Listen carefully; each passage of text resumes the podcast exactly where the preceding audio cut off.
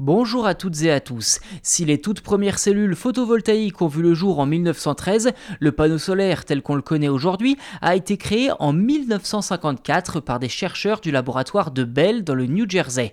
À l'époque, ces panneaux affichaient un rendement très modeste, aux alentours de 6% seulement. Cependant, cette technologie a connu des avancées significatives, en grande partie grâce à son utilisation dans le domaine spatial. Aujourd'hui, l'industrie photovoltaïque est solidement établie et suscite un vif intérêt.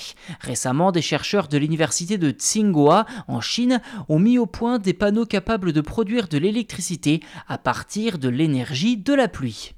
Alors si l'idée peut paraître surprenante, voire amusante, elle est pourtant bien réelle. Il est en effet connu que la friction des gouttes d'eau peut être convertie en électricité. Le principal obstacle résidait jusqu'ici dans le rendement très limité du processus qui représentait à peine quelques microwatts, ce qui est à peine suffisant pour allumer une petite ampoule. Cependant, les chercheurs ont découvert une technique de fabrication novatrice permettant d'obtenir une puissance remarquable de 200 watts par mètre carrés grâce à leurs panneaux pluviovoltaïques, se rapprochant ainsi des panneaux solaires traditionnels.